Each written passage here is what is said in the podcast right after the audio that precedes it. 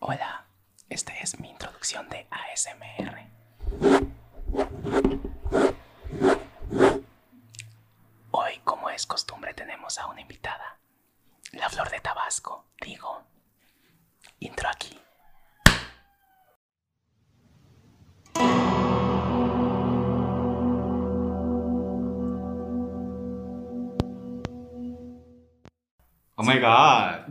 ¿Viste? ¿Viste? ¿Viste, mija? ¿Cómo Un te living, introduje? No. Un living. No, genial. La flor de Tabasco, como ya La lo flor dijeron. de Tabasco. Estamos con nuestra amiguísima Ay, del qué alma. gusto, de de verdad. del alma. Teníamos unas ganas. Somos un mugre. Te llevamos anunciando desde el primer capítulo, chica. Sí, tú sí, sabes. Sí, sí. Tú sabes lo que eso es. No, y estamos en el décimo capítulo. Ah, nunca he sido tan constante en mi vida con algo, te lo, te lo te lo juro. juro. Bueno, estamos con Arlene Díaz. Uf. Mira, yo puedo decir muchas cosas de ti, pero creo que lo mejor es que lo digas tú. Preséntate. Ay, ok. Pues yo soy Arlene Díaz. Así mi nombre artístico. La flor de Tabasco. La Flor de Tabasco. Sí es. Y bueno, conozco a estos dos desde hace como. Ay, Dios, como cuatro años. Más o menos. Más o menos. Y bueno, nuestra relación es muy bonita. Sí, Hicimos clic en Sí, por. diferentes momentos y desde que nos juntamos ya no nos soltamos. Digo. Digo. Entonces, a ver qué sale del podcast. Porque una vez que nos juntamos no nos para la lengua No. y Ay, no. nos vamos y nos venimos así de aquí para allá. Pero bueno, estoy emocionada de estar aquí en el podcast. Nuestro nivel de chachalaqueo es No, Sí. no, no, no. Así. Ay, supremo. Ay, pero es que hoy traemos un tema que. Que mira, lo, lo veníamos arrastrando, la verdad. No, no, no quisimos hablarlo así nomás al aire porque creo que es un tema no Muy controversial, difícil, muy difícil. muy difícil, pero que el mexicano creo que está muy acostumbrado a este tema. Uh, yo tengo mucho. Porque lo celebramos. Celebramos, celebramos la muerte, güey. Creo que mucho ojito ahí, ¿eh? Bueno, Mucho ojito. o sea, tenemos el, el Día de Muertos. Y, y, y no sé, es un tema que, que tal vez en otras partes del mundo se ve diferente, Mm. pero que el mexicano tiene una manera muy particular de verlo. Pero en fin, siempre aquí tenemos un debate. Sí. O sea, nosotros tres creo que tenemos ideas muy distintas siempre. Sí, las tenemos. Lo bonito de, de esta relación es que nunca hay como un ataque. O nunca se siente como un ataque. No, porque nosotros nos juntamos para hablar. Sí, para hablar y cada quien tiene sus ideas, sus puntos de vista. Y creo que eso se respeta siempre. Entonces, eh, pues ahorita igual y lo que dije, va, ya, yo ya sé, mira, vi a Arlene anotar algo. De Sí, mucho ojo, ojo chicharo. ojo de chacharo, chica. Este, y dije, ahorita esto, mira, ya se prendió. Bueno, es que los tres somos ñoños a Sí diferentes somos. niveles. Sí, somos. O sea, Raúl en primer lugar, definitivamente yo voy en segundo lugar Sí. aplastándole la cola y bueno, por último, Luis Rodrigo. Oye, él, es, él es- es más ligero. Es que tú eres más soft, pero Sí, nosotros sí, somos. No, nosotros somos muy intensos. Sí, sí. Sí, Sí. sí. O sí. sea, a diferente medida porque Raúl es el ñoño que ya quieres en el salón de clases que se calle. Sí soy. Y yo soy la ñoña que dice, profe, ¿cuántos sellos serán? Yo tengo 44 y sale un pendejo diciendo, ay, no, es que yo tengo 3, ¿no? Sí. O Sí. sea, sí, a diferente medida somos ñoños. Pero bueno, ¿quieres empezar leyendo tu, tu... Creo que empieza tú, porque no sé si el tuyo Mira. es más corto. Este no habla tal como de la muerte, habla de la vida. Y, y creo que hablar de la muerte es casi un, un, un deber hablar de la vida. Sí. Esta es la última frase del libro de Carta al Padre de Franz, Franz Kafka, que dice, La vida es algo más que un rompecabezas que se debe armar, pero con el ajuste derivado de esta carta puede conseguirse algo muy cercano a la verdad, que quizá pueda calmarnos un poco y permitirnos aceptar con gran tranquilidad la vida y la muerte. Yo creo que. No me acuerdo, creo que lo dice Mark Twain. Quien tiene. El miedo a la muerte viene del miedo a la vida. Quien vive plenamente no tiene miedo de morir en cualquier segundo. Y sí, Todos yo- los días deberían ser buenos días para morir. Yo no, no es que agradezca, agradezca cada vez que despierto, porque siempre hay ese mínimo riesgo de no despertar, Claro. pero, pero creo que sí he tratado a lo largo de mi vida de vivir mi- mis días como si fuera el último. O sea, que eh, algo le pudo haber sacado ese día. Un aprendizaje, Carpe una diem. experiencia o lo que sea, ¿no? Aprovecha el día.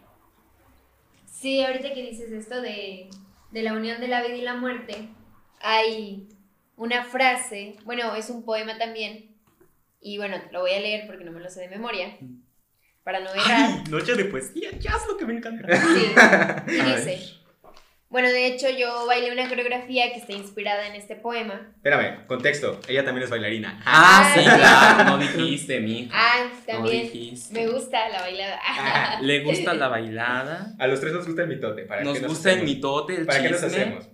La, la danza nos unió, la danza Sí. nos hizo amigos. Sí. Entonces, prosigo. Ay, sí, Dice. por favor. La vida y la muerte han estado enamorados por más tiempo que él y las palabras puedan describir. La vida le manda regalos incontables a la muerte y la muerte los guarda para siempre. Y- Ay, un día hice una obra inspirada en eso. Sí. No me acuerdo dónde lo leí. Y yo creo que es cierto, o sea, hay algo, hay algo tan inevitable como la muerte, Claro. que es la vida. Mm. Creo que es lo único seguro en la vida. Así es. Hay tres, tres eh, verdades que puedes decir. Son cuestionables. Ajá. La primera es que naciste, la segunda es que estás viviendo y la tercera es que te vas a morir. Ok. Bueno, es que eso de estás viviendo yo sí lo cuestiono un poco. Yo también lo cuestionaría, pero de que naciste, naciste. ¿Y de sí. vas a Y morir? de que vas a morir, vas a morir. Eso sí. ¿Te acuerdas de Equidistantes? Me acordé de, de Equidistantes ahorita que leíste eso, un poco. Era una Equidistantes, coreografía. es, sí, es una coreografía que, en la que nos conocimos Arlen y yo. Ay, Que no, Y fue todo un show, por fue un cierto. show. Ay, no qué puedo. circo, pero me encanta esta parte. Y, y, y precisamente yo hacía la muerte y ella hacía la vida. Y no sé, ahorita, ahorita que empezó a leer el poema y, y no, como que me, me llegaron todos esos flashbacks. Flashback de Vietnam. No, es que no son malos, son buenos flashbacks. Yo, los flashbacks de Vietnam no siempre son malos. Bueno, pero, pero sí, o bueno, sea, yo, ¿verdad? entré en un living un poco, ¿sabes? Qué bueno. Ay, No, sí, y bueno, pues siempre vamos a hablar de danza porque Chica, es nuestro mundo, Claro. pero hay una mitología hindú que dice que cuando te toca ser bailarín en esta vida, lo tienes que aprovechar porque significa que es tu última reencarnación, o sea, es tu última vida. Me encantó. yo lo escuché con los artistas. Entonces, es como muy importante porque los hindús piensan que reencarnas y reencarnas hasta que encuentras tu verdadero yo, tu vocación. Ujú. Pero creen que el bailarín es sagrado. De hecho, hasta tienen una imagen de, de una mujer que está como de perfil y tiene muchos brazos. Así, no sé si han visto ese baile de las hindús. Sí, sí, sí. ¿Que tiene unas uñotas? Sí, y que van saliendo como Sí. en canon, así las, Sí, los sí, brazos. sí. Entonces dicen que cuando reencarnas en un bailarín, lo tienes que aprovechar porque va a ser tu última vida. Y yo sí lo creo. Ay, Mira, yo no, sí creo en la reencarnación, pero creo que como no puedo asegurar si existe, mejor vivir, vivir esta y no esperar a que vaya a reencarnar, ¿no? ah, sí. Así es. Estamos de acuerdo. Mira, yo escuché Sí. esa, esa misma, ese mismo mito, pero no refiriéndose al bailarín, sino a los artistas. Que cuando uno es artista en su vida, eso significa que es su última vida. Mm. Y, y creo que es un poco muy romántico y poético. Ay, a mí me encantan las licencias poéticas. O sea, A mí porque me encanta el encanta. romance. A mí también. La cursilería, el romance me encanta. Edward Cullen nunca me trataría así. No, y aparte, porque siempre el romance es como, como desechado, ¿no? O sea, la gente siempre quiere una verdad muy dura, Es pero que- a nadie le gusta la sinceridad. Es verdad. Ah, Pero es que madre. eh, tiene que ver con que los humanos eh, le damos una mayor importancia a las cosas malas que a las buenas. La verdad. Sí, sí, sí, sí tendemos a, a ser muy fatalistas. Ah, sí. A mí me apasiona. Me apasiona ser A fatalista. mí sí. La verdad, yo no sé cómo me perciban las demás personas. Yo creo que eres muy positiva. Pero- Yo también. Eso es lo que les iba a decir. De unos meses para acá, me han dicho que soy muy positiva. O sea, como que doy muchas oportunidades a las personas. Que mira, cuando te conocí, creo que no, creo que era al revés. Bueno, es que estabas en otra época. Es- era otra época de tu vida. Es que yo era dark. Sí, eras dark. Y, y- Ah, y de sí. repente entraste como en mucho estrés y Sí. estabas como que muy en- inmersa en ti misma que bueno, no lo critico, o sea, todos pasamos por una etapa así, pero, pero ahorita sí te veo como un cambio. A ver, Sí, paréntesis. también, eh. Si alguien del COBA nos está escuchando, una disculpa si me conocieron en esa época. Me vuelvo a Se presentar. a Me vuelvo a presentar, ya he cambiado. Ya no tengo estrés. ya no estoy estresada siempre. Bueno, sí un poco, pero ya no es lo mismo. No. Eh, pues sí, es que, es que, ay, por eso, por eso este tema era tan importante hablarlo, porque creo que conlleva muchas cosas. Sí. Y siempre, mucha- muchas veces los miedos, yo, yo creo que sí los miedos son miedos a la muerte. Todos los miedos son, en última medida, miedo a la muerte. Tú no le tienes miedo a las alturas, tienes miedo a caerte y morirte. Sí. No le tienes miedo a la soledad, tienes miedo a que el grupo te olvide y te mueras, porque hay una conciencia como evolutiva de que si no estás en una manada te vas a morir. Sí, O sea, todos los miedos en última instancia son miedos a la muerte. Yo pero, creo. pero ¿qué tanto de ese miedo a la muerte también es miedo a la vida? Yo creo que están en la misma proporción. Pero es muy difícil de agarrar el salto a la vida, muy difícil. Porque tienes que... Es que te tienes que encarar a ti mismo. Sí, exacto. Y es como ponerte un espejo y decir, este soy yo, ese es el mundo, ¿cómo, qué cara le voy a poner y me voy a enfrentar a todo lo que está Sí. allá afuera? Y lo que está allá afuera no siempre es lindo, o sea, Pero lo que está adentro trae- tampoco. así es. Muchas veces a la Hay gente le da riesgo. mucho miedo. Hay miedo al riesgo y hay miedo a decir, órale, va, lo hago. Pero yo, yo lo que me... O sea, también hay mucho riesgo como de mirar hacia adentro. Hay cosas que la gente no quiere ver, pero que sabe que tiene. Pero no quiere ver. No, No, no lo quiero admitir. lo quiere, no, no se pueden enfrentar. A ver, paréntesis. Ah. Bueno, es una recomendación así para los jalapeños. Eh, ahorita hay una exposición en, en el Museo de Arte Contemporánea Bueno, a que ver, está... Esto va a salir tres semanas después. Ah, Sí. Bueno. no sé si todavía sigue esa exposición. yo creo que sí porque la acaban de poner. Y es de cerámica y está ahí por, por la iglesia de San José. Ujú. Por ahí está el museo. Y hay... Eso es cerámica y hay dildos, hay... Dice maceta tipo pezón o maceta tipo seno. Ok. Y es, es una, pues sí, como una canastita y tiene un pezón y así. Y el autor es chilango. Y dice, ah, también hay unas, como unos jarrones que se llaman cebo. Ok. Ah, no, sobo. Sobo. Ah, dice, sobo, no cebo, sobo. ¿Qué Y sobo? bueno, Ja. El autor este, dice que, que después a la gente le incomoda ver todo ese tipo de cosas, pero porque en realidad tiene deseos muy oscuros que trata de ocultar. Oh my O sea que- rechazamos todo lo, todo lo erótico, todo lo sexual, que usualmente se vincula con eso, pero porque nos da miedo aceptar que en el fondo nosotros igual tenemos ese tipo de deseos. Sí, Por ejemplo, hay una pintura que se llama La esposa de un pescador y es la esposa de un pescador y un pulpo le está haciendo sexo oral. O sea, es muy impactante. Yo cuando la vi dije, ¿qué está pasando? Y me recordó esto porque justo en la exposición hay un jarrón que tiene un pulpo. Mm. Entonces, sí hay como ese deseo o esas, ¿cómo se dicen? Fetiches Sí. que ocultamos, pero al final se hace como un estudio social que muchos de esos fetiches son generales, o sea, mucha gente de la población lo tiene, no de solo cierta región. Yo sí creo que es como muy. Los fetiches son como muy regionales. Puede ser. Porque, o sea, yo precisamente me viste del pulpo. Se me vino a la cabeza todos estos videos fetichistas de, de un Japón. pulpo, ajá, japoneses, de un pulpo haciéndole sexo a una, a una mujer. Ay, sí, y digo, güey, o sea, y hay gente que le gusta, o sea, pero pues en Japón hay mucha cultura del, del mar, o sea, de, de los Sí. mariscos, los peces, y creo que tiene un poco que ver con eso. Yo sí creo eso. Yo, bueno, ¿cómo te diré? Todo como en la psicología, lo de todo lo que te choca te checa en cierto sentido. Es decir, todo lo que ves en el otro que te molesta es porque está dentro de ti. Todo lo que rechazas es porque dentro de ti hay algo que no has terminado de aceptar a lo mejor de ti mismo. Pasa lo mismo al revés. Todo lo que admiras en el otro existe en ti, pero no has encontrado la manera de manifestarlo. Es decir, no has encontrado la manera de ser de tal manera. Ok. Eh, y eso es, mu- te digo, muchas veces la gente tiene mucho miedo de nombrar lo que les pasó, Sí. lo que les sucedió. Tienen mucho miedo de decir, soy un egoísta, soy una persona que no le preocupan los demás. La gente tiene mucho miedo de decir eso. Y hay que hacer ese ejercicio, hay que tener conversaciones incómodas con uno mismo muchas veces en la vida. Yo porque siempre. si no, si no te, te, Si te no, la ¿cuándo pasas te con conoces? miedo, te la pasas con miedo. Sí, La verdad, sí. es muy difícil.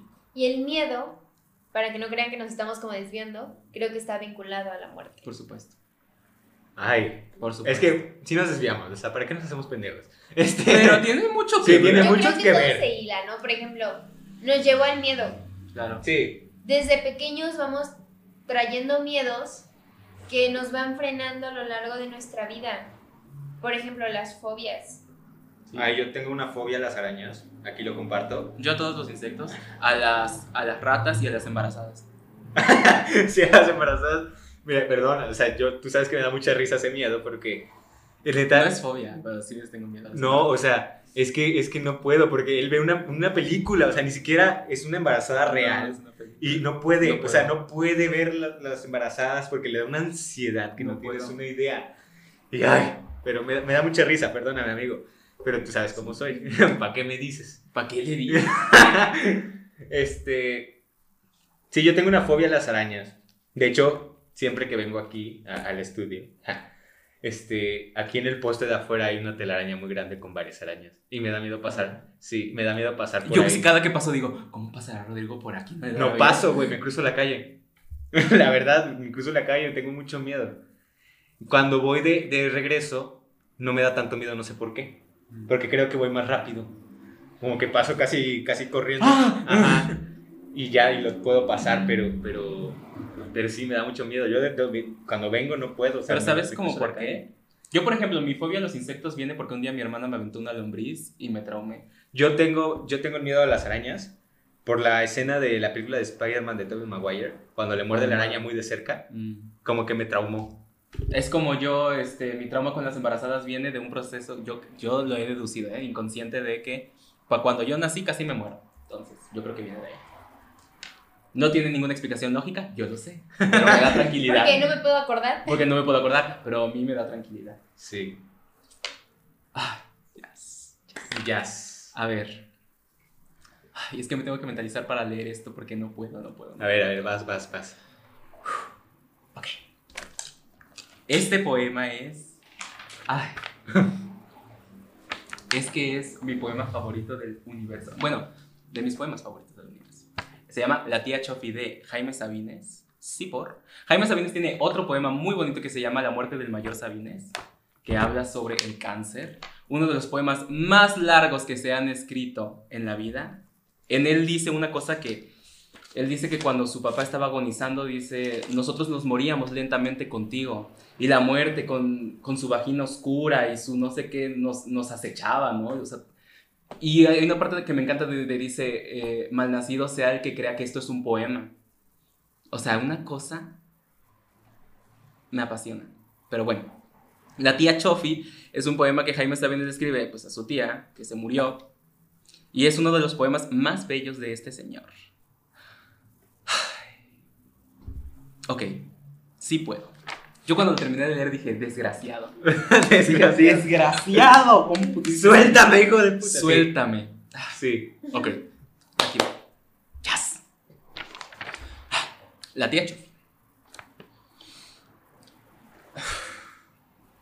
Voy a hacer como en... ¿Cómo hacen en High School Musical? Como así. Ah, sí. Sharpay. Sharpay. Ok. Amanecí triste el día de tu muerte, tía Chofi. Pero esa tarde me fui al cine e hice el amor. Yo no sabía que a cien leguas de aquí estabas muerta, con tus 70 años de virgen definitiva, tendida sobre un catre, estúpidamente muerta. Hiciste bien en morirte, tía Chofi, porque no hacías nada, porque nadie te hacía caso, porque desde que murió abuelita a quien te consagraste, ya no tenías que hacer y a leguas se miraba que querías morirte y te aguantabas. Hiciste bien. Yo no quiero elogiarte como acostumbran los arrepentidos, porque te quise a tu hora en el lugar preciso. Y harto sé lo que fuiste, tan corriente, tan simple, pero me he puesto a llorar como una niña porque te moriste. Te siento tan desamparada, tan sola, sin nadie que te ayude a pasar la esquina, sin quien te dé un pan. Me aflige pensar que estás bajo la tierra tan fría de Barriozábal, sola, sola, terriblemente sola, como para morirse llorando. Ya sé que es tonto esto, que estás muerta, que más vale callar, pero ¿qué quieres que haga si me conmueves más que el presentimiento de tu muerte? Ah, jorobada tía Chofi, me gustaría que cantaras o que contaras el cuento de tus enamorados. Los campesinos que te enterraron solo tenían tragos y cigarros y yo no tengo más. Ha de haberse hecho el cielo ahora con tu muerte y un Dios justo y benigno ha de haberte escogido. Nunca ha sido tan real eso en lo que tú creíste. Tan miserable fuiste que te pasaste dando tu vida a todos. Pedías para dar desvalida y no tenías el gesto agrio de las solteronas, porque tu virginidad fue como una preñez de muchos hijos. En el medio justo de dos o tres ideas que llenaron tu vida, te repetías incansablemente y eras la misma cosa siempre.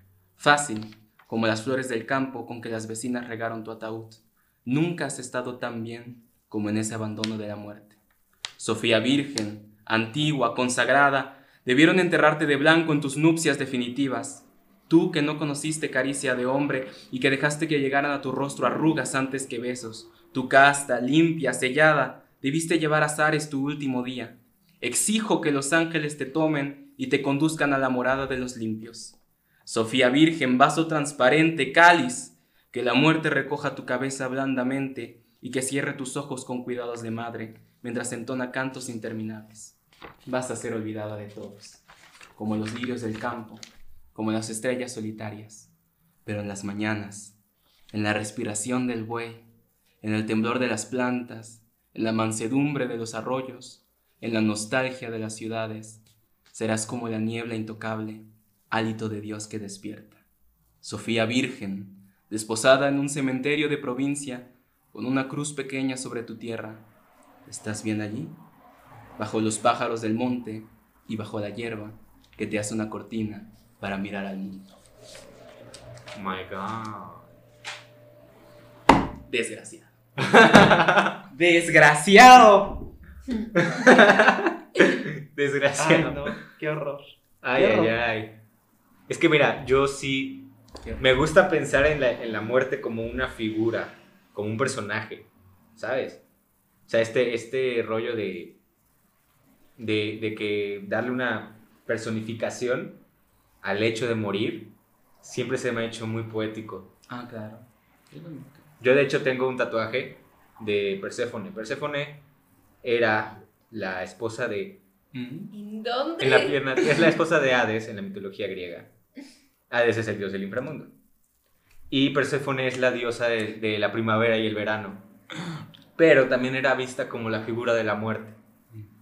Los griegos cuando pensaban en la muerte veían a Perséfone. ¿Por qué la muerte siempre es mujer? eh? Y, y yo creo que era por su belleza. ¿Tú crees? Puede ser. Yo creo que la belleza viene muy relacionada con la muerte porque es un hecho bello. O porque tal vez al imaginar que es bello es más fácil de digerir. Sí. Ah, claro. Porque mira, no todas las muertes son bellas. O sea, hay muertes muy grotescas y violentas que, que la verdad no se lo deseo a nadie. O sea, es muy feo morir de esa manera, ¿no? Cuando mueres repentino, o sea, que también puede ser algo violento, un balazo, lo que sea, pues creo que ni cuenta te das. No. Cuando es natural, pues solo vas cayendo y te sientes en tranquilidad. Pero cuando la gente sufre, por ejemplo, los duelos son más fáciles cuando... Nunca son fáciles, pero son más digeribles cuando una persona, por ejemplo, vas viendo cómo se, se va Deteriorando. deteriorando. Muchas veces incluso los familiares desean y dicen, Sí, ya. pues ya, que descansa, o sea, ya está sí, sí. sufriendo mucho. Pero cuando es de súbito, el golpe es muy fuerte porque pasas de la existencia a la no existencia en un segundo. Es decir, hace un segundo existías y ahorita ya no. Que a ver, que puede que no hace literalmente un segundo, pero en tu mente, en tu ilusión, en tu realidad, existía esa persona Claro. hace un segundo. Hace un segundo, sí, o sea, para ti vivía hace un segundo y de pronto ya no. Eso es un golpe muy fuerte. No, y aparte, o sea, la muerte, o sea, para la persona que muere, o sea, aparte si es violenta o no es violenta, se va, ¿no? O sea, es en un instante, Claro. pero la muerte se queda para las personas que lo rodean.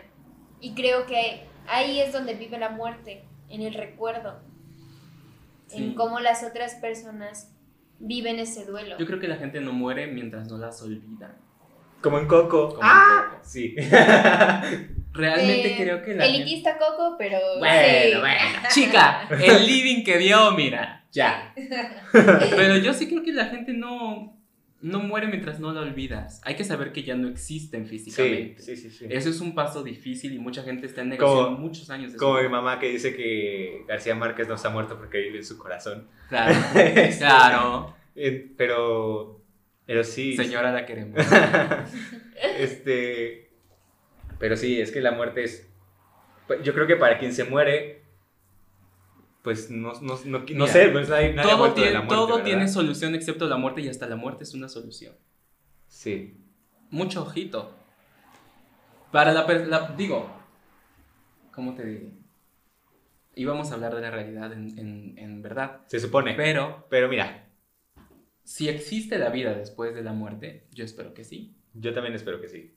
La persona que muere debe estar fascinada con la realidad que excede a lo que él pudo haber obse- eh, observado. Es decir, es un poco egoísta pensar y desear como que estuvieran, siempre queremos que sigan aquí, ¿no? Pero las personas cuando mueren yo siento que sí están en un lugar mejor.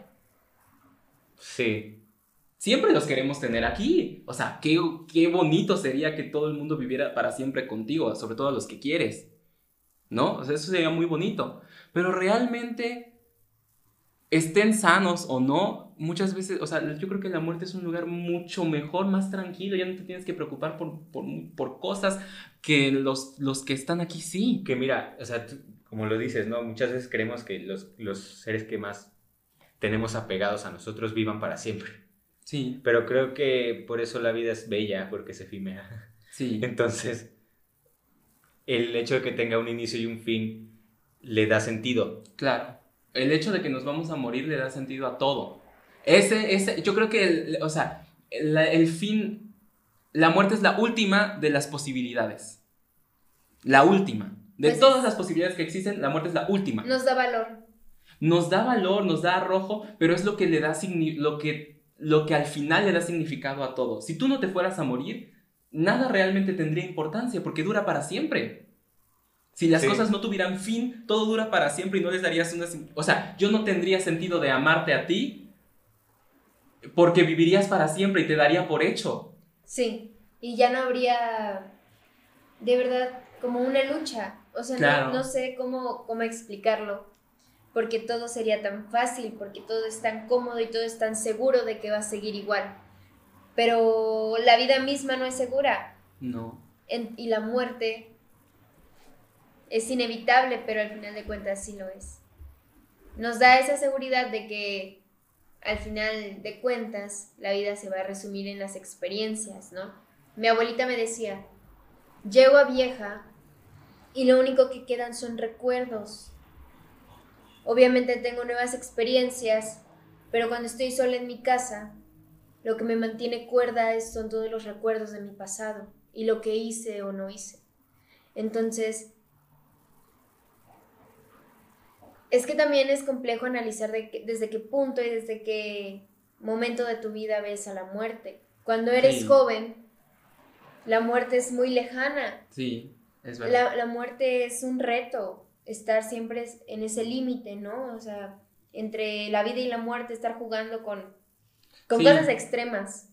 Cuando estás, cuando eres adulto, no sé, una persona 40, 50 o ya con hijos, la muerte empieza a cobrar otro sentido, empieza un temor de qué va a pasar con los que voy a dejar, ¿no? Es que mira, cuando uno tiene sus 20, uno empieza a pensar, eh, ¿dónde voy a trabajar? ¿Cómo voy a trabajar? ¿Qué voy a hacer? Cuando llega a los 40 empieza cómo me voy a morir, dónde me voy a morir, con quién me voy a morir. Sí. O sea, e- es cuando ya tienes el escenario de cerca, ya dices, ay güey, ay güey. Es cuando ya lo tienes de cerca. Sí. Hay gente, yo creo que hay gente que cuando tiene una experiencia muy cercana a la muerte y sobrevive, entonces entienden muchas cosas de la vida. Sí. Entienden, en, en el sentido artístico, por ejemplo, entienden tu, tu- your artistry, no sé cómo se traduce eso, como tu ser artístico, tu, tu artisticidad, se basa en tanto tú entiendes cosas de la vida y de la muerte.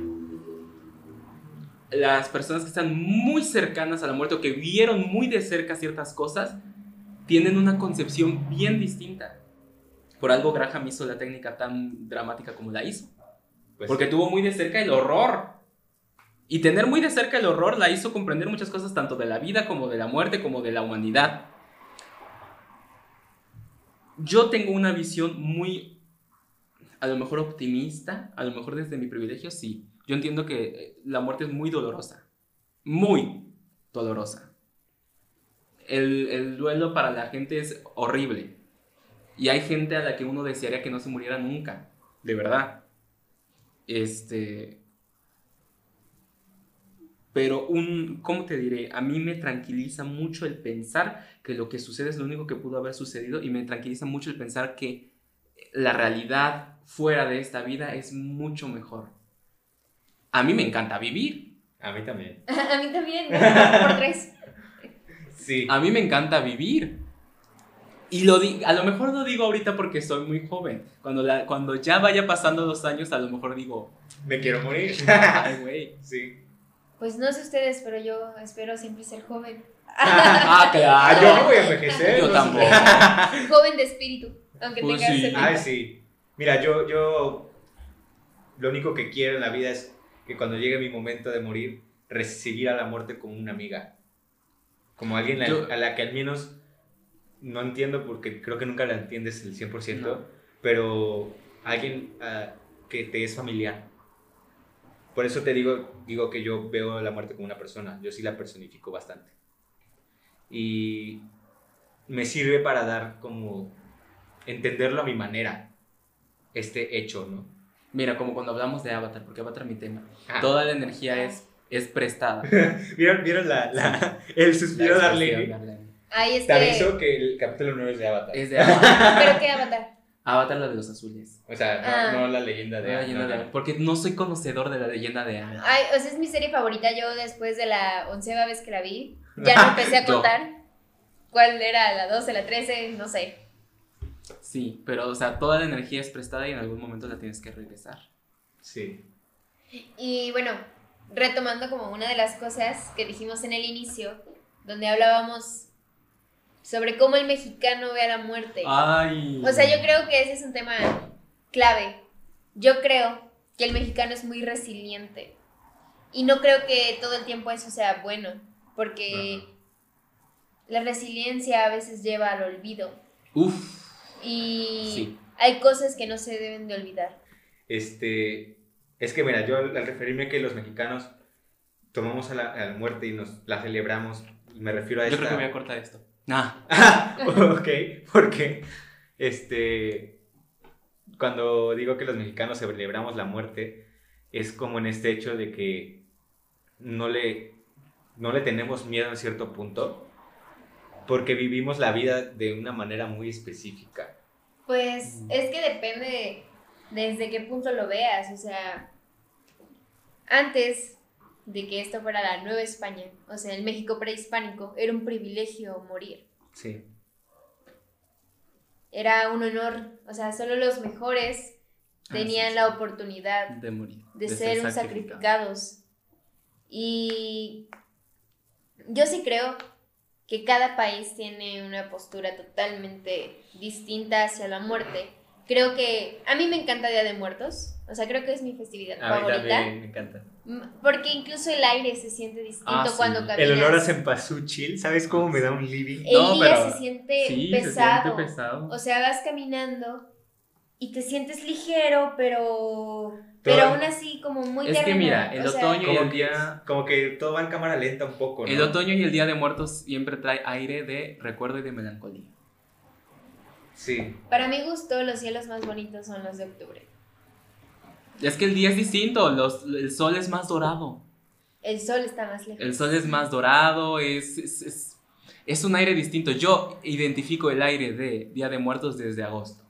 A su madre. Te lo juro. Hay días en que digo, ay, ya, día- ya va a ser Día de Muertos ya. Y en esos días el aire es distinto. Yo no lo puedo explicar, es distinto. Sí, Sí, sí. Bien, la vida es distinta. que si alguna vez alguien nos escucha de otro país, Que sepa que el aire es distinto. que sepa que, que si ¿Qué quiere pesamos? venir a México... ¿Qué que- pesamos más? que, que si quiere venir a México en algún momento, yo, mi recomendación es que venga en esas épocas de Muertos que son finales de octubre, principios de noviembre.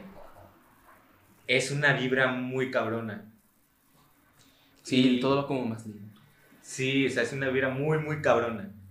Y todo lo, lo que conlleva el- la festividad de Día de Muertos es algo mágico, yo creo. Es muy espiritual. Sí. A lo no mejor- hablando en un sentido religioso. Sí. O sea, la espiritualidad es muy amplia y yo creo que se siente distinto porque todos nos estamos prepa- preparando espiritualmente para recordar o para tener esa, ese pensamiento positivo de que las personas que amamos y que ya no están se Sí. encuentran en un lugar mejor. Sí, Y empezamos a afrontar a la muerte con resiliencia y con un carácter de... Ahorita la vida misma es hermosa, pero espero que tú estés viviendo igual otra vida muy hermosa en donde quiera que estés. hace frío sin ti, pero se vive. Ay, sí. Así, así. Hace frío sin ti, pero se vive. No me acuerdo, lo compartí hace poco.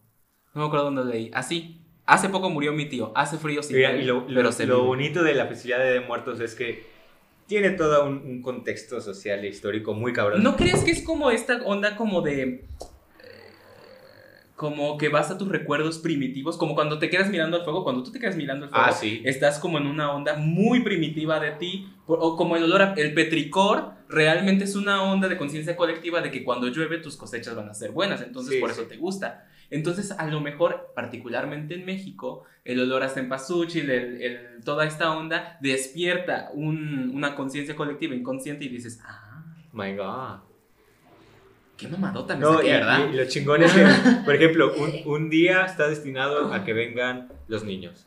Ah, Otro sí. día vienen las mascotas, otro día vienen las personas mayores, otro día vienen tales, y así, o sea, tiene todo un, como un cronograma muy, muy cabrón, ¿no? Yo no me sé todo, o sea, es, Ay. es muy extenso, pero, pero sí como tú dices, o sea, es, es, es algo, ay, no sé, Es, muy es de primitivo. conciencia colectiva, yo creo. O- Sí, porque no, no Porque les todo pasa, el mundo se dispone y todo el mundo está Yo creo- inmerso sí. en aceptarlo. O sea, Sí. todo el mundo lo hace. O sea, te disfrazas y no pasa nada porque es Día de Muertos. Pero a ver, disfrázate en julio, Claro. todo el mundo te ve feo, Claro. ¿no? sí, sí, Pero aparte es bonito porque los mercados se llenan de, de, flores, colores, de colores. Ay, me encantan los mercados. O sea, Ah, yo mi sueño número uno es conocer el mercado de Jamaica, el que está ahí en la Ciudad de México. sí, sí. Yo He visto tengo- imágenes y se ve precioso. Yo tengo una amiga que. Una amiga jubilada, pe- este, maestra. Porque yo estudié en una escuela para señoras. Ah, Eso explica mucho. Eso explica muchas cosas. Este. Y un día nos platicó. O sea, ellas son personas así como muy sensibles y todo.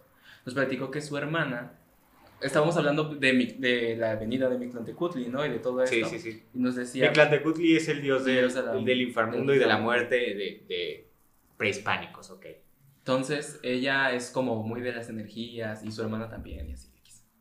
Entonces nos- un día en la, ahí en la escuela estaban haciendo un baile donde se supone que invocan a Tlantecutli, ¿no? Entonces ella nos decía, ustedes no pasen por ahí porque ahí está el, el Ahí desgraciado. está, ahí está. Y yo, pues le creo todo. Y, el otro- y nos contó precisamente que su hermana había visto una presencia de ese tipo en los mercados, pero que lo había visto sonriendo muy feliz y que le gustaba estar ahí.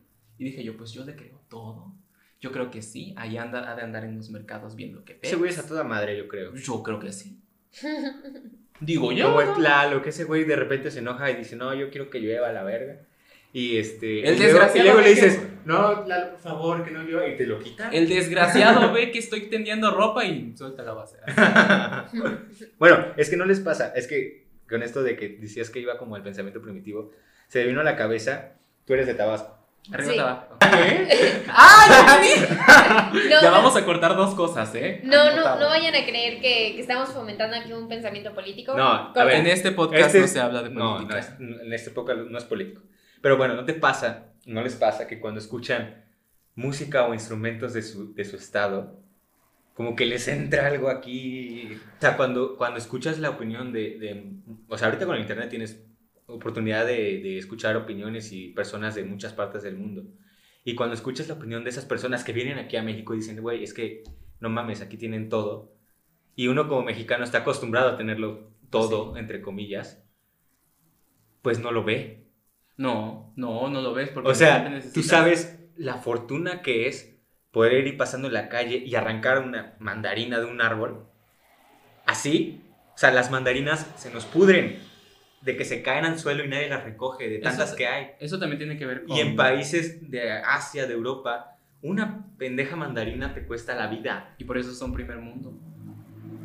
O sea, es, es algo, un pensamiento que si tú quieres verlo un poco malo, Te, te quemé la cabeza, ¿verdad? sí, pero, pero, güey, a mí me pasa No, mucho con... este, no, yo amo México, de verdad, Sí, pero sí, sí. Japón puede que sea primer mundo porque cuesta tanto cultivar una mandarina que tienen Sí. que trabajar muchísimo y sacar, o sea, infraestructura y hacer cosas para cultivar una mandarina. Aquí tú avientas la semilla y te crece. Sí, o sea, vas comiendo un elote, tiras el elote y. Crece, lo güey, crece. crece la Eh, milpa. a lo mejor El chayote que a lo crece mejor como esa es peste. una, una de las razones por las que México, o sea, como a México se le da muy bien la agricultura y todo eso, pues a lo mejor eso es porque no te tienes que esforzar tanto como otros países en obtener alimento, porque se te da, es, una tierra bendición, fértil. es tierra fértil, es una bendición que nos ha dado la geografía, pero también nos ha hecho eh, un poco a lo mejor descuidados en ese aspecto. Sí, yo, yo coincido con Raúl. Por ejemplo, ponte a analizar todas estas potencias geográficamente. Claro. ¿Por qué?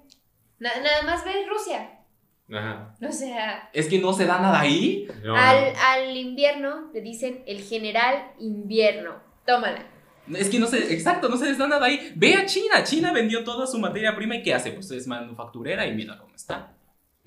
Sí, bueno, es que eso ya, ya creo que vamos a entrar un poco en lo político. Ay, pero no, a México le faltan muchas cosas.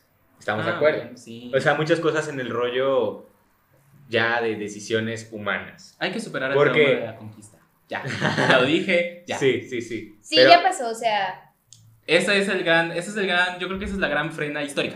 Sí, es Estamos como una que- dolencia que, que culturalmente el mexicano no ha podido superar. Exacto. es como creo una excusa. Sí, Es una excusa de que, ah, es que nosotros nos colonizaron, por eso no tenemos nada. No, Sí. no, güey, o sea, eso ya fue 200 años atrás que nos independizamos, güey.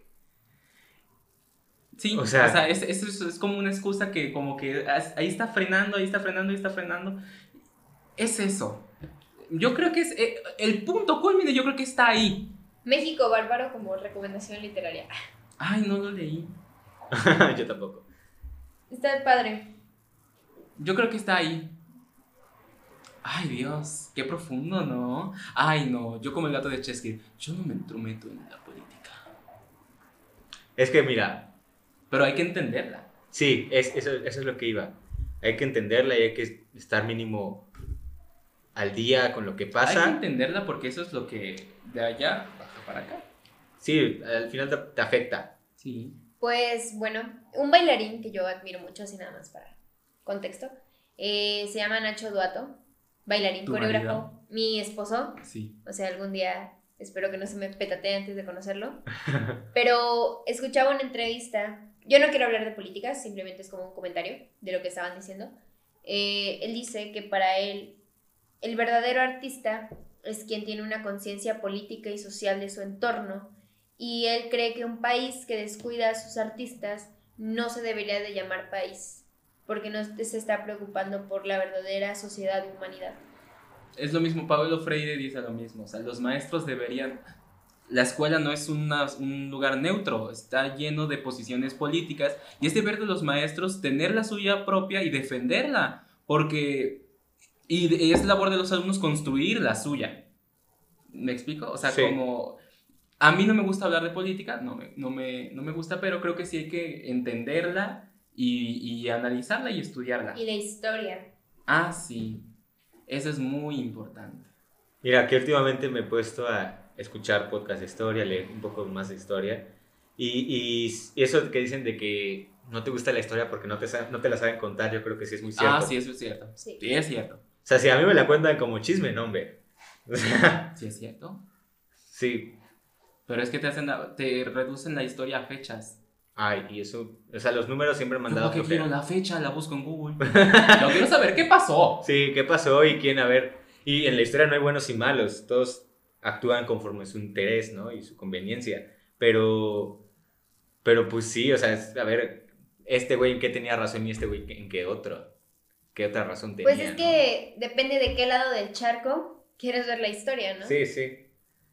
Sabemos, por ejemplo, el Porfirio Díaz, y dices, ah, ese güey era un cabrón, pero güey, hizo un chingo de cosas buenas. La historia la escriben los vencedores.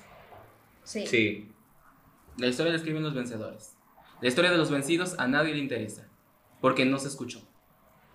la historia de los vencidos. Mira, me gustó eso, no sé por qué. Hay un libro que sí un se libro. llama. Esto me recuerda cuando nos encargaron leer La Raza Cósmica de ¡Ay, Vasconcelos. grande!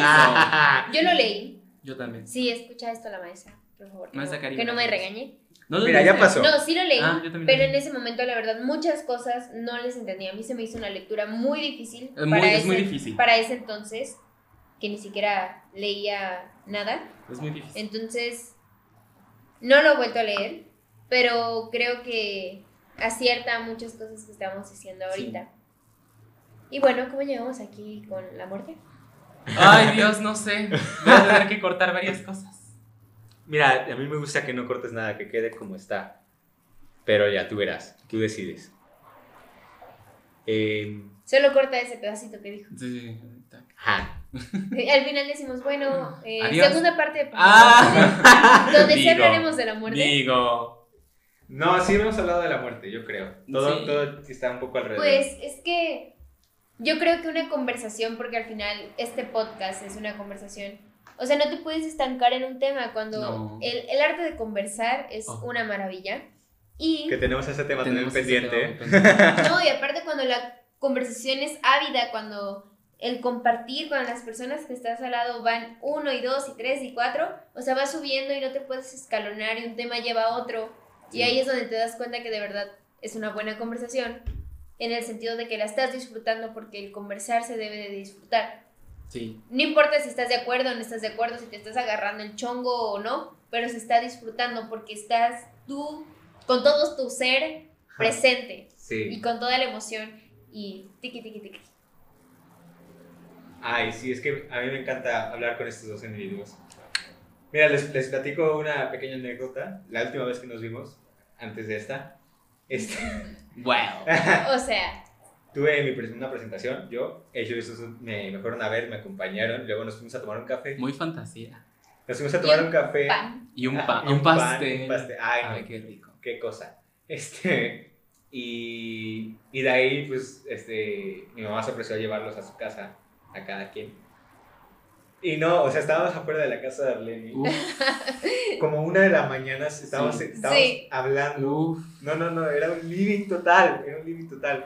Y nadie se quería despedir. No, nadie No. se quería despedir, o sea, estaba... Es que estaba muy mamá, intenso. hermana, todos los individuos y yo. Muy intenso. Y no, no, no, no, no, qué cosa. La, la tuvimos que cortar porque, no, ya es muy tarde, ya, ya, ya, vámonos. Muy Pero, intenso. pero no. Pues nosotros seguíamos. O sea, por mí me quedaba, pero pues también no sabía si las demás personas ya se tenían que ir, ¿no? Mira, yo, yo tenía un poco de miedo por, por, este, por la hora, pero yo también me hubiera quedado ahí sin problema, ¿Pero por la qué? verdad. No sé, Ya no sé. bien tarde, mija. güey, era la una de la mañana. Era la una de la- No había nadie. Cuando nos regresamos no había nadie. O sea, no pasó ni un alma, ¿Y te lo juro. qué? Día tiene 24 horas. No importa si son la una de la mañana o la una de la tarde. Que mira, si un día me dices, güey, vámonos a hablar una de la mañana al cerro, yo me voy, la verdad. Al cerro no. Yo la verdad no, mija. Te voy a decir la verdad, yo no. Te invito a mi casa, pero al cerro sí. no. Ah, al cerro no. Sí, sí, la neta sí. Pero qué, qué, qué rico, ¿no? Qué ricura. Ya saqué este poema de. Bueno, no, de mi vida no. Me acompaña siempre. Del saquito de Es los más. pendientes. Para ti. Para ti. Claro que sí. Y es que Luego te voy a imprimir uno. Ay, sí, gracias. Este. Es que no sé, compartimos muchas cosas en nosotros y como lo dije en el principio, tenemos puntos de vista muy distintos y que muchas veces chocan. Y eso es lo bonito, yo creo. Sí. Ah, y luego nos agarramos unos encontrones. No unos jalones de pelo, no, que no te cuento. Pues Pero- miren, así como nos tenemos nuestras divisiones, creo que tenemos más coincidencias Sí. Sí. que divisiones. Y ahorita estamos tranquilos. De hecho, es muy ¿Verdad? amena, sí. Ah, Ahorita estuvimos tranquilos. No, hombre. Ahorita coincidimos en todo. Deja tú que no coincidamos en algo y no, más. La verdad es que yo no me acuerdo si alguna vez nos hemos peleado. Mija. No, mira, peleado como tal no. Hemos debatido, discutido, por así decirlo, pero, pero tanto así como para dejarnos de hablar o, o enojarnos o así, al menos de mi parte creo que no. No, de la mía tampoco. O sea, no. pero Tú y yo sí nos hemos dado nuestras peleas. eh, sí, con Raúl sí. Sí, tú sea- y yo sí, la verdad. Pero era más como en un sentido de ya cállate. Sí. Pero no así como. de- Arlen y yo sí nos hemos dado nuestros encontronazos. La pero verdad es que, es que- es que y sí nos hemos dicho nuestras O verdades. sea, yo tengo, como, o sea, yo tengo como conciencia de que sí he chocado con Raúl, Sí. pero. O sea, hemos, tengo, o sea, conciencia, pero no me acuerdo. O sea, sé que sí ha sucedido. Sí, sí, No sé sí, si sí. les pasa que saben que sí ha sucedido en algún punto, Pero pero no. que no se Ajá. acuerdan. Sí, Ah, y es sí. que estaban en momentos de mucho estrés. O sea, yo cuando sabía que Sí. ustedes dos se daban esos encontrones, era porque era un- una cosa de trabajo. O sea, trabajo escolar, sin de cuenta, pero era una situación de estrés. Entonces, pues, obviamente uno explota. Sí. O sea, uno llega a un punto álgido de, de, de esta situación y dice, ¿sabes qué? Ya, chinga tu madre, no te quiero ver. A la verga, vete. ¿No? Yo, o sea, tú y yo sí nos hemos peleado, nos hemos dicho nuestras verdades. Ha estado duro, pero yo he admitido que digo, Han sacado, sus, razón. tra- se han sacado sus trapitos. Yo sí admito cuando me dices y digo, "Mm, me da el Hija de enojo, tu pero madre. después digo, tiene razón, ni modo. Hija de su madre. Ni modo si es Si verdad. no, cuando le cortes, me, me recuerdas porque de verdad yo no me acuerdo. ¿No o sea, y- no, o sea, Bueno, tal vez estaba yo en ese punto del cólera cuando todo es efímero. O sea, no sé si les ha pasado que se han Sí. enojado tanto Sí, que no te que acuerdas. no te acuerdas. Sí. Sí. Tú y yo no nos hemos peleado como Hemos tal. tenido choques también. Hemos tenido choques, pero, pero, peleado pero muy tal. tranquilos, muy tranquilos. No, yo creo que ustedes pasan por la vida agarrados de la mano y diciendo, son los mejores amigos del mundo. Sí somos, Sí, pero, sí somos, pero... pero sí nos hemos dado nuestras encontronazos. Güey, como en pronto. cualquier relación. Pues sí. En cualquier relación es así, o sea, siempre va a haber altas y bajas, pero que yo, yo no las veo como bajas, al final es un, una Pues es la experiencia vida más. misma. Sí. A veces dulce, a veces amargo. Maestra Liliana, la quiero. este... Así como la vida y la muerte. Ay, es que todo, todo lleva todo. Pero bueno, como siempre, puede haber una segunda parte de todos los temas que hemos hablado en el podcast. obviamente. Ya llevamos 10 capítulos, ¿puedes creer eso? Este es el décimo capítulo, oh my god. Pero sí, ahorita no planeamos hacer segundas partes porque creo que es un poco... Pues sí, nada más llevamos. Pronto. Sí. Pero sí puede haber una segunda parte. Así que creo que es momento de ir cerrando. Sí. Muy álgido, muy álgido, muy álgido. Sí. y, y bueno, este... Creo que dijimos muchas cosas. Pero no dijimos nada. Entonces, espero Las- que estén muy bien. Las verdaderas palabras del amor están entre dos personas que se miran pero no se dicen nada. My God. Lo importante no es lo que se dice, sino lo que no hay necesidad de decir. Ay, qué bonito. ¿Tú quieres decir algo, Arleni, para, para despedir? Pues, ay, no sé. Pues fue un gusto estar aquí Ay, con ay, ustedes. Hazme la barba, hazme la barba. No, o sea, es, es muy, muy rico. La verdad es que yo nunca había, yo nunca he grabado un podcast o Bienvenida. un video así hablando. Y se te olvida que hay un micrófono. Sí. Esa es la idea. Siempre hemos pensado, bueno, yo este, siempre he pensado que esa es la idea. Que se nos olvide Sí, que esa es yo creo que fervientemente que un podcast no se basa en el contenido de la plática, sino en la la calidad. plática misma. Y, y es muy padre porque, bueno, para los que no visualizan cómo es, hay un micrófono y hay una computadora marcando el tiempo. Sí. Y cuando yo, cuando empezamos, dije, ah, ocho minutos. O sea, ya yo siento que estamos llegando bien al tema. Y ahorita volteo y 54. O sea, ¿en qué momento? Sí. Y es muy bonito porque no hay límite de tiempo, pero si te das, si te vas dando cuenta que, que se va dando y van pasando los minutos y no se siente, porque así debe de ser una buena conversación, Sí, repito. sí, sí. Y es, es muy padre, ¿no? O sea, igual he escuchado pues la mayoría de sus podcasts y creo que es muy chido porque permiten el diálogo, o sea, después yo los escucho y le pongo pausa y empiezo, no, no, no, esto no puede ser así. O digo, ah, no, yo sí coincido y yo solita ando hablando como merólico mientras los escucho y creo que ese es como el chiste, no tener un espacio para conversar, un lugar para exponer nuestras ideas, porque si todo se nos queda nada más para nosotros, pues ¿cuál es el chiste, no? El conocimiento se debe compartir. ¿De Sí. qué te sirve que se muera contigo? Sí, La la verdad, verdad. sí. Sí. Y yo siempre le he dicho, si tienen algo que decirnos, mentarnos la madre, decirnos estás mal, te odio, lo que sea, pueden O, escribirnos. o ni siquiera estás mal, o un, yo tengo esta, esta opinión, ahí Sí, te va, sí, ¿tú sí. qué piensas? no? Respeto tu opinión equivocada. Ah, tú, muy tú. sí. Abrir el diálogo, porque Sí, yo sí, creo sí. que en estos tiempos, No dijiste tu signo zodiacal. ay, no porque les voy a caer mal si les digo mi Eres signo. Géminis. No, No, es Capricornio. ¿quién quiere a los. Géminis? Ah, soy Capricornio. Ah, Bien. Bien. Este, así. Pues en este tiempo yo creo que se necesita permear el diálogo. O sea, estos encuentros, porque, o sea, a mí la verdad me impactó mucho que Facebook ya no se llame Facebook, ahora es Meta, porque tratan de traer esta realidad virtual y digo, Ay, yo ¿cómo estoy no? living. Yo estoy un poco link, pero No. al final no quiero. Ay, yo estoy living. Yo no quiero porque No, dices, güey, no puedes quitar el contacto humano. exacto, o sea, ¿dónde queda todo lo bonito de ir por la calle caminando y encontrarte a alguien? Si vas a estar todo el perro día en tu casa con una pendejada en la cabeza, güey. No, no, no. Ay, chica, pues yo. Bueno, es que tú eres muy, muy solitario, eres Yo muy de sí. casa. yo Tú eres muy de casa. es que tengo que trabajar mucho en, mi, en mis habilidades sociales. Mucho. Tengo que trabajar. Y te escudas un poco con la virtualidad, creo. Sí. Tú estás cómodo. Yo estoy cómodo, pero admito que. O sea, estoy cómodo, pero sí he entrado en bucles de decir, esto no puede ser así. O sea, tú tienes que salir, tienes que relacionarte con gente, tienes que, hacer, tienes que hablar. Tienes que tener más amigos que Tengo Rodrigo que y yo. tener más amigos. No quiero, no necesito más. Yo, yo, no- yo nada más necesito a ustedes en mi vida, la verdad. Yo también. Y- ¿Para qué quiero? ¿Para qué quiero tantos? Pero bueno, ya, esto se, se, se está yendo un poco más allá. Ahorita seguimos con el chisme ustedes dos y yo. Eh, pero vamos a despedir esto. Espero que estén muy bien, que les haya gustado. Por favor, suscríbanse, denle like, todo eso que dicen los youtubers, que yo no... tengo- Gracias, Lenny, por venir. Gracias, muchas Ay, gracias, gracias en serio. Tenemos unas ganas. No, no, no, no sabes. Espero que vengas más seguido, porque... Digo. porque Sí, voy a venir más seguido. Digo, tú te traes tu tema y nosotros, mira, chica. aquí se debate de lo que sea. Aunque yo no hable y solo, solo hablen ustedes, Aquí aquí me les voy a venir a pegar todos Ay, los sí. domingos. Digo, Digo, Digo, sí. pero decimos. decimos. Ajá. Eh, espero que estén muy bien. Les mando un beso, mira. Bom,